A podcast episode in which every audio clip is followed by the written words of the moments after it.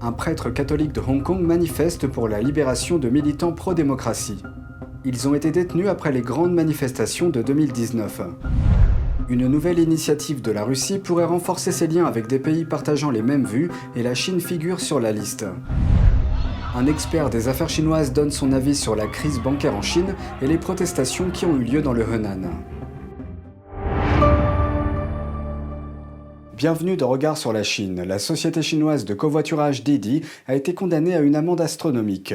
Elle doit payer plus d'un milliard d'euros pour ses pratiques de collecte de données. Cette décision intervient alors que les investisseurs se demandent si les coûts répétés portés au secteur technologique chinois vont finir par se calmer. Voici les détails. La Chine a infligé une amende à la société de covoiturage Didi Global pour un peu plus de 8 milliards de yuan, soit près de 1,2 milliard d'euros. Les régulateurs affirment que l'entreprise a collecté illégalement les données des utilisateurs et a effectué un traitement des données qui a gravement affecté la sécurité nationale. Dans un geste inhabituel, le directeur général et le président de la société ont également été condamnés à une amende. Didi a déclaré jeudi qu'elle acceptait la sanction et qu'elle allait rectifier ses pratiques. L'application s'est attiré les foudres des autorités l'année dernière lorsqu'elle a procédé à une vente d'actions à New York alors qu'on lui avait demandé de faire une pause. Les régulateurs ont presque immédiatement lancé une enquête. Ils ont demandé à Didi de cesser d'enregistrer de nouveaux clients et ont fait en sorte que les magasins d'applications retirent ces produits. Il y a quelques jours, rien ne permettait de confirmer que ces restrictions allaient être levées. Mais elles ont durement touché Didi, permettant à ses rivaux de s'attaquer à son leadership dans le domaine du covoiturage. La société a retiré ses actions de la côte à New York et selon des sources de Reuters, ces applications ont été mises à jour pour assurer leur conformité. L'entreprise et les investisseurs espèrent maintenant que cela marquera la fin d'une enquête qui a jeté une ombre sur Didi et sur l'ensemble du secteur technologique chinois. Des protestations ont éclaté dans la province chinoise du Henan. Les manifestants demandent aux banques locales de leur rendre leur argent après que les fonds déposés ont été gelés pendant des semaines. Mais un rassemblement a rapidement tourné à la violence. Nous avons parlé avec un expert des affaires chinoises pour avoir son point de vue sur ce qui se passe.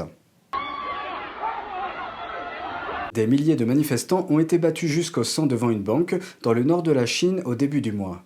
Les victimes comprenaient même des personnes handicapées, des femmes enceintes et des personnes de plus de 60 ans. Ils voulaient simplement récupérer leurs dépôts. Près de 6 milliards d'euros de dépôts sont gelés dans certaines banques locales depuis plus de 3 mois, ce qui concerne plus de 400 000 titulaires de comptes bancaires. Cette manifestation s'inscrit dans le cadre d'une série plus large de protestations de masse baptisée Crise bancaire du Henan. Elle est devenue la plus grande et la plus récente protestation sociale du pays. Mais les autorités ont tenté d'étouffer le rassemblement. Les manifestants se sont rassemblés dans la section des commentaires de l'ambassade des États-Unis sur les réseaux sociaux afin d'attirer l'attention du gouvernement américain et des Nations Unies. L'expert en affaires chinoises estime que c'est parce que la plupart des réseaux chinois ont choisi de maintenir le silence sur la manifestation, de sorte que les manifestants ne trouvent aucun endroit où s'exprimer. Nous savons tous que les États-Unis se sont prononcés à maintes reprises par le passé contre les violations des droits de l'homme commises par le Parti communiste chinois. Qu'il s'agisse de la question du Xinjiang ou de celle de Hong Kong, etc. Les États-Unis ont condamné le PCC. Il y a même eu des sanctions concrètes. Mais l'Assemblée générale, si elle le voulait, et si elle en avait la volonté, pourrait convoquer un tribunal pour demander à Xi Jinping et aux autres membres de ce monstrueux parti communiste chinois de rendre compte de leurs crimes et de leur génocide à l'encontre de tant de personnes. Les Chinois du continent sont donc au courant de tout cela. En d'autres termes, seuls les États-Unis ont le pouvoir de freiner le PCC ou d'influencer certaines de ses politiques. Cette manifestation a été traitée comme une menace pour les autorités locales. Le nombre d'agresseurs dépassait de loin le nombre de manifestants et la police locale sur place se contentait de rester immobile et de regarder. Les autorités locales ne l'ont pas considéré comme un incident économique isolé, mais comme une menace qui a affecté la stabilité du régime communiste chinois.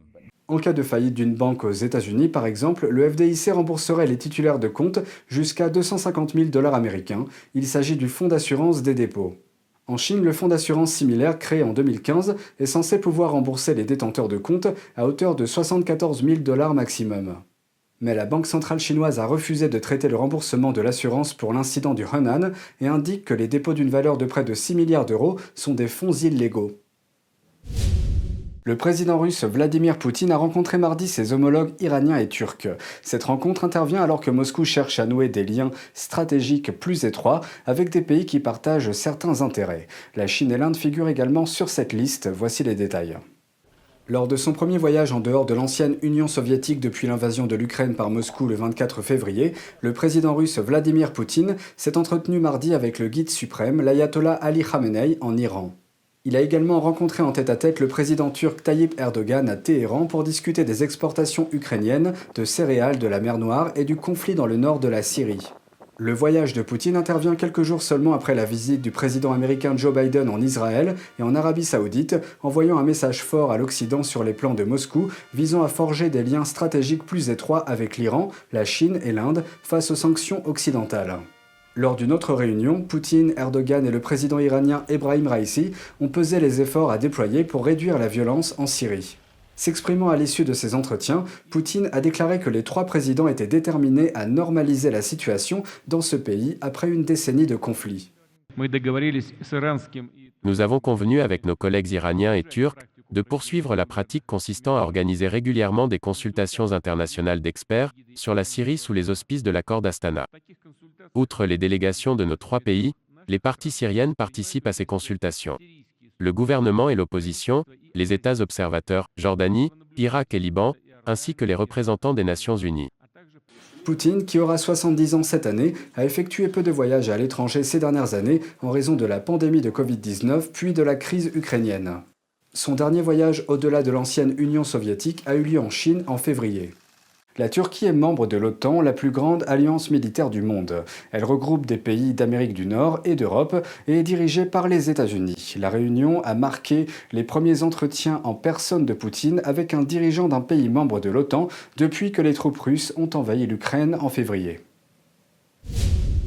Passons maintenant à Hong Kong, où un prêtre catholique a organisé une manifestation atypique. Cet homme de 74 ans, né à Milan, s'est tenu devant le bâtiment de la prison de la ville pendant trois jours malgré la forte chaleur. Il a exhorté les autorités à libérer les militants pro-démocratie qui ont été détenus en application de la loi sur la sécurité nationale que Pékin a imposée à la ville à l'été 2020. Regardons. Un prêtre catholique a lancé une manifestation de trois jours il y a deux semaines, debout sous une chaleur étouffante devant une prison de Hong Kong. Il a exigé la libération de militants détenus en application d'une loi radicale sur la sécurité nationale. Le missionnaire Franco Mella est originaire d'Italie.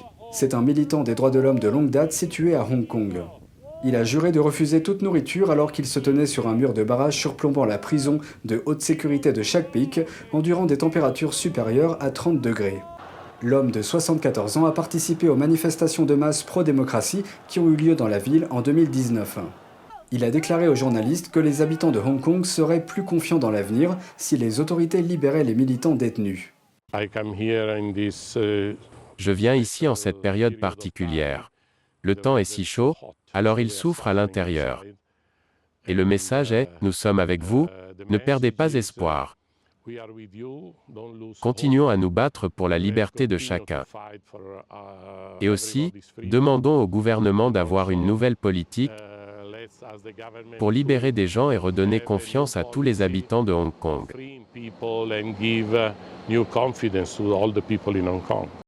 Environ 200 personnes ont été arrêtées suite à la loi sur la sécurité nationale de la ville depuis que Pékin l'a imposée en juin 2020 pour réprimer les manifestations de 2019. Les manifestations à Hong Kong ont été petites et rares depuis l'entrée en vigueur de cette loi. C'est tout pour aujourd'hui. Merci d'avoir suivi Regard sur la Chine. On se retrouve demain pour une nouvelle émission. Prenez soin de vous et à bientôt.